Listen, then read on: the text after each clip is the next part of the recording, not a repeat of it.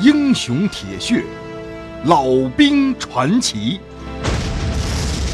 欢迎关注清雪评书，吴家。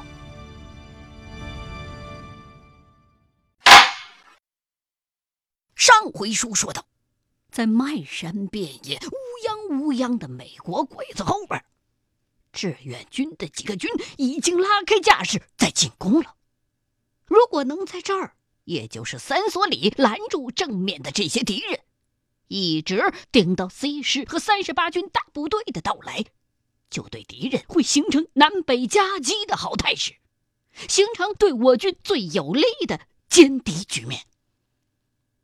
现在，老旦率领的侦察营已经先行占领了山头，地团的大部分都会随后赶到，用不了一天的功夫。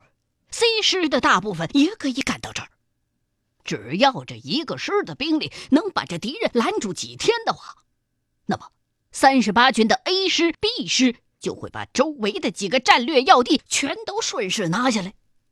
这样一来，溃逃过来的漫山遍野的鬼子想突破这道防线，那就难了。彭老总的几支劲旅。会用最为强大的力量对包围圈里首尾难顾的敌人进行毁灭性的打击。三皮，不要惊慌，继续修筑工事，先让一连顶住。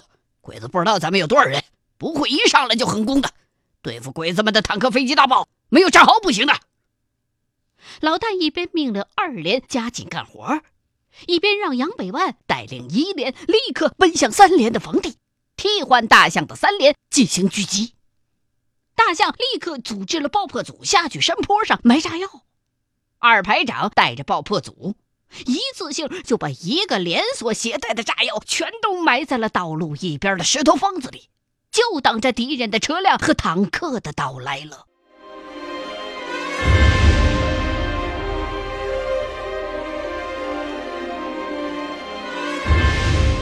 来，你跟王浩给我下来！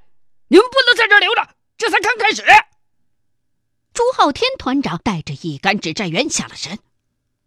大伙儿这时候已经一点儿都不带困的了，也不觉得累了，一溜烟小跑进了临时指挥所。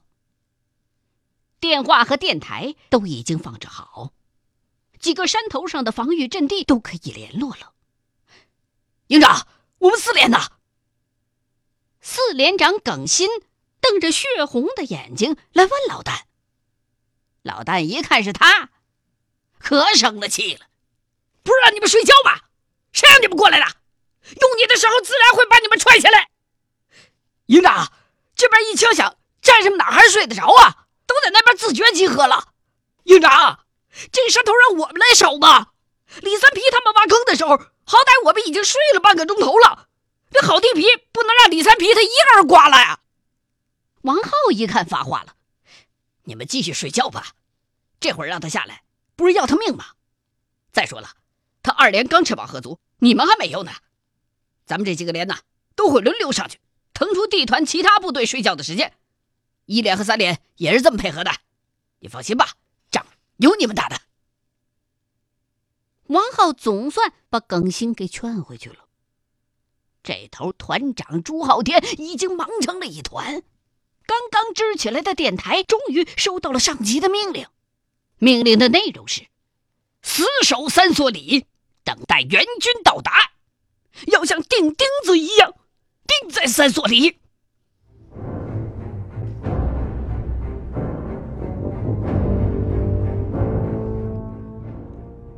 报务员声嘶力竭地朝着朱浩天团长喊。通信员们都奔命一样往各营传递着命令，各战斗单位都进入了空前的紧张状态之中。后头跟上来的地团各部也已经被累得精疲力竭了，但是却不能像侦察营一样有时间吃饭。老旦和王浩主动请战，朱浩天和几个营长合计，决定让侦察营先顶一阵子。一营作为侦察营的预备队，把炮火支援先给侦察营用上；三营去东边的防御阵地做两个山头的预备队；各营都以连为单位，都得派出专门打坦克和机械化目标的尖兵，三个人一组，每组配备上一个炸药包，争取把几辆打头的坦克炸瘫在道路的中间，用这些废铜烂铁挡住后边紧跟着上来的坦克和卡车。据说呀，美军的火炮非常的厉害，各战斗序列必须严格遵守梯次的支援方案。不到紧张的关头，不许大幅度的增援，以免造成不必要的损失。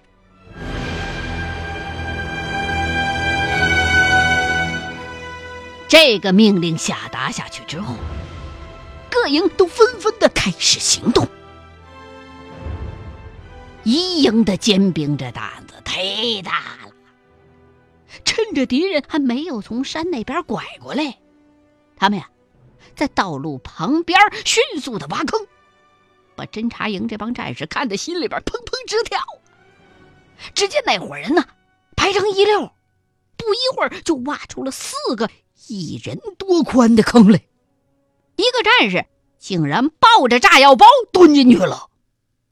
然后啊，其他的战士就在蹲坑的这个战士头顶上放上一块木板木板的中间有一个窟窿。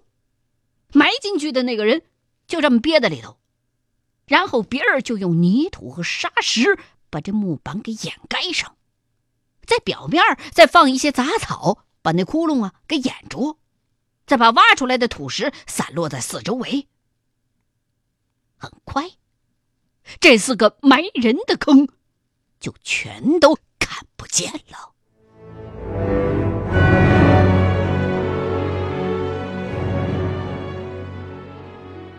敌人在前方搜索的两股侦察小分队，被杨百万和李三皮打了回去。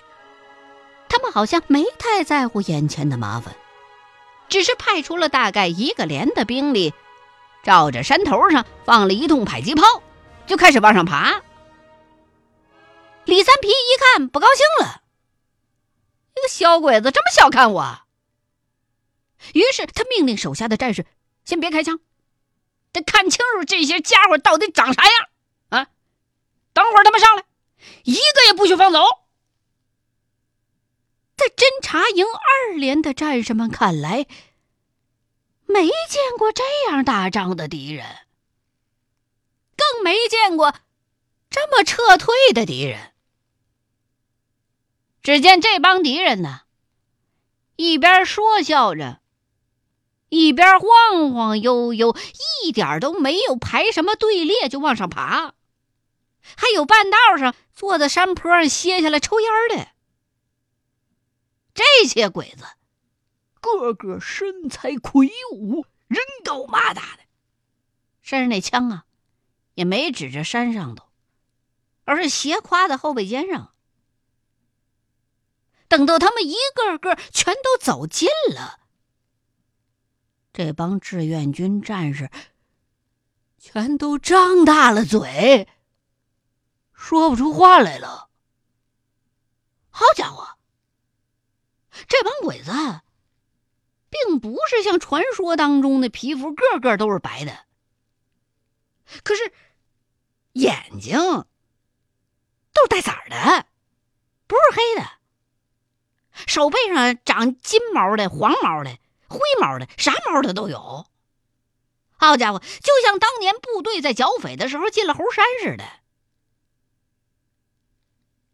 一直等看到打头的那鬼子嘴上叼着那根大号雪茄和他肩膀上的美军字母的时候，李三皮这才大喝了一声：“给我打！”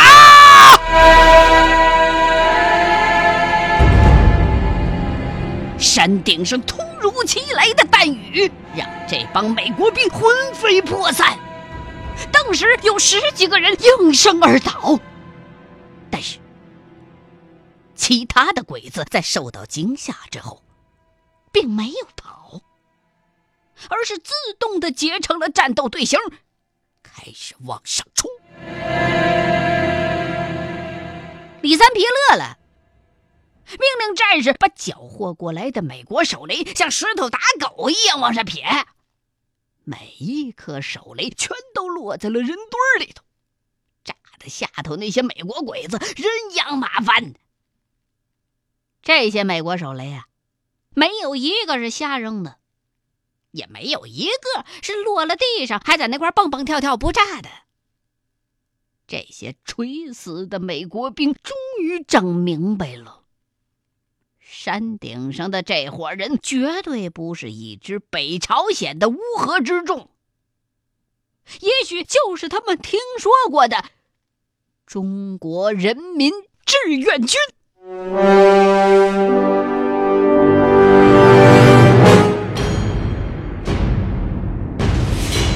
可是，这帮中国军队是怎么飞到自己屁股后边来的呢？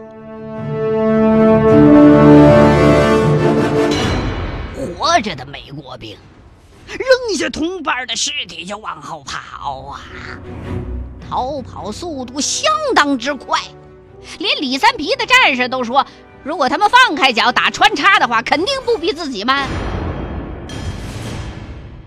但是，战士们还没来得及抽根烟呢，敌人的一排炮弹。就带着哨音飞了过来。那炮弹的口径特别的大，把山头都给炸晃悠了。李三皮赶紧命令战士们撤到纵深的战壕里头，都藏起来。看着山顶上那密密麻麻的火花，大伙心里头都有点发怵。这帮美国鬼子，这炮火来的也太快了，打的还真准。好家伙，这一排炮持续了能有半拉钟头，山顶上灌溉密布的松树全都炸飞了，剩下的那些树也都陷入了熊熊大火之中。这炮声一缓下来，战士们赶紧冲上去清理战壕，把着火的松树都扔出去。可是抬头一看，一片黑压压的美国鬼子已经冲到了半山腰，敌人的坦克和装甲车也轰轰隆隆的开了上来。刚往下才开了几枪，天上又多了十几架美国的鬼子飞机。一边扫射，一边肆无忌惮的朝着这边的山头俯冲了下来。老大在山下还看到，刚才还风景秀丽的山头，已经变成了一片火的地狱。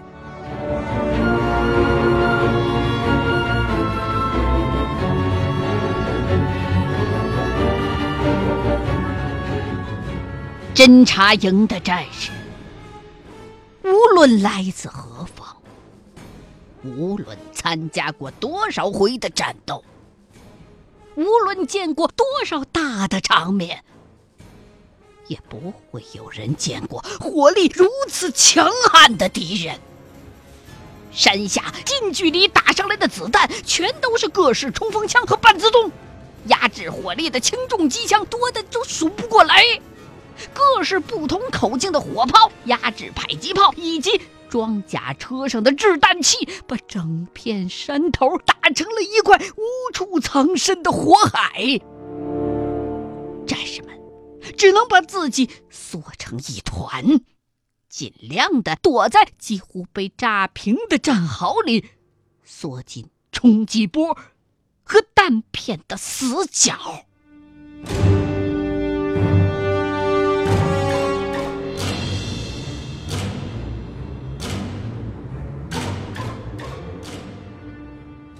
李三皮在阵地之间跑动着，鼓舞士气的时候，被一颗炸弹给震昏过去了，身上多处负伤。二连只好由已经头上挂彩的副连长指挥作战。二连这回是伤亡惨重，活着的战士们为了不让敌人趁势爬上来，顶着敌人的强大火力，向下头不间断的射击着。美国人的飞机把一颗颗的炸弹准确的扔在了阵地上。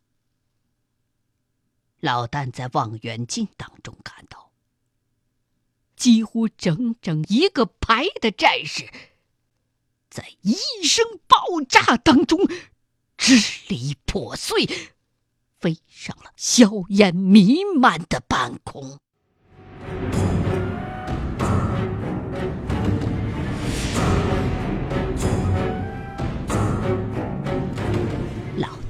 拼命的摇着上头二连的电话，可是这时候已经无人接听了。很快的，李三皮的几十个伤兵被抬下了山来，迅速的送到了急救处。李三皮的伤口呲牙咧嘴，突突乱跳，看上去非常的吓人。不过，依照老旦以往的经验来判断。李三皮的伤还不至于致命。据抬李三皮下山的战士说，二连的战士已经伤亡过半了。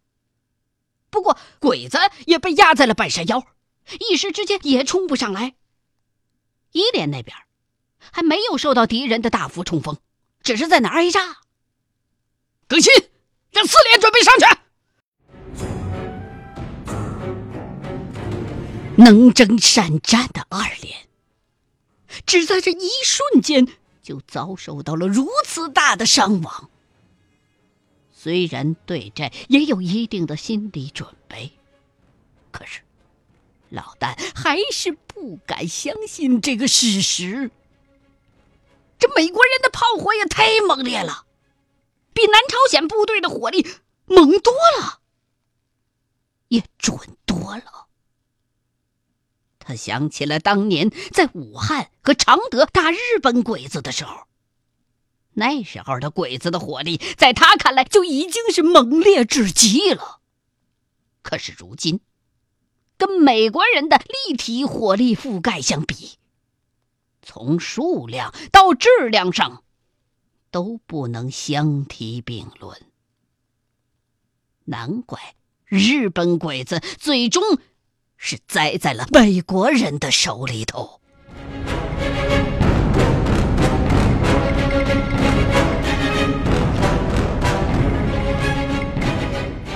老大，我跟四连也一块上去吧。你盯着三连那边，这边再怎么着也是居高临下打步兵。他们那边要面对装甲部队，闪失不得。被美国人的坦克捅开口子的话，就完球的了。一贯毫不在乎的陈彦斌。这时候也是眉头紧锁，说话变得一本正经起来。老陈，你还不能上去。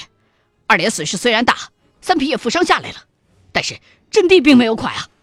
副连长也是老党员了，如果守不住的话，他会通知我们。你这样上去太危险了，也没有必要。你还是去把一连的战斗布置再强调一下吧。王浩的意见，让老旦和陈彦斌都认为很有道理。的确，敌人的进攻虽然很猛烈，但是在这个关口上，要信任战士们。正如同朱浩天团长对侦察营老旦他们的信任一样。而且，一连把守的阵地，才是最为薄弱的环节。谁知道鬼子是不是声东击西呀？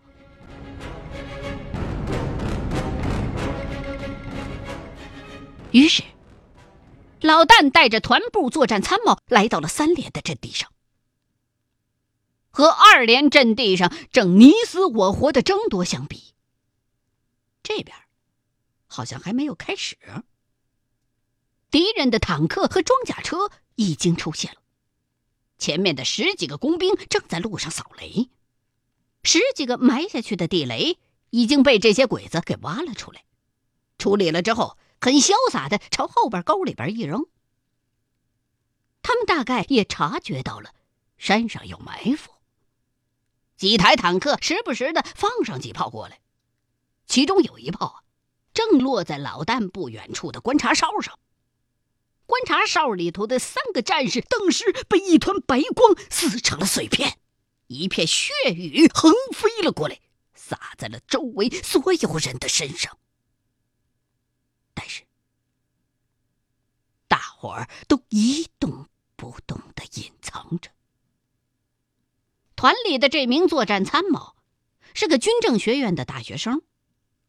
一看到一块红白相间的东西落到了自己的衣服上，就连忙掏出一块黄色的棉布，仔细的擦着，一边往下擦，还一边皱着眉。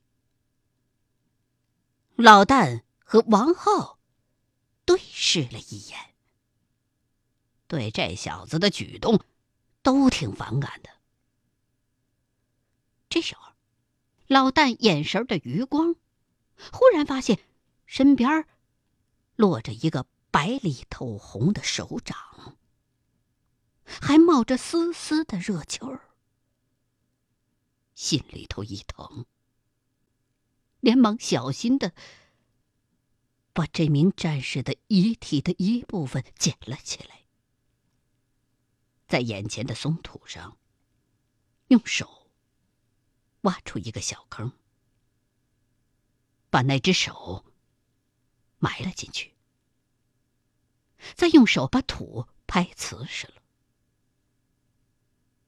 埋完之后，老旦抬起头来，刚好看见王浩给他的一个微笑。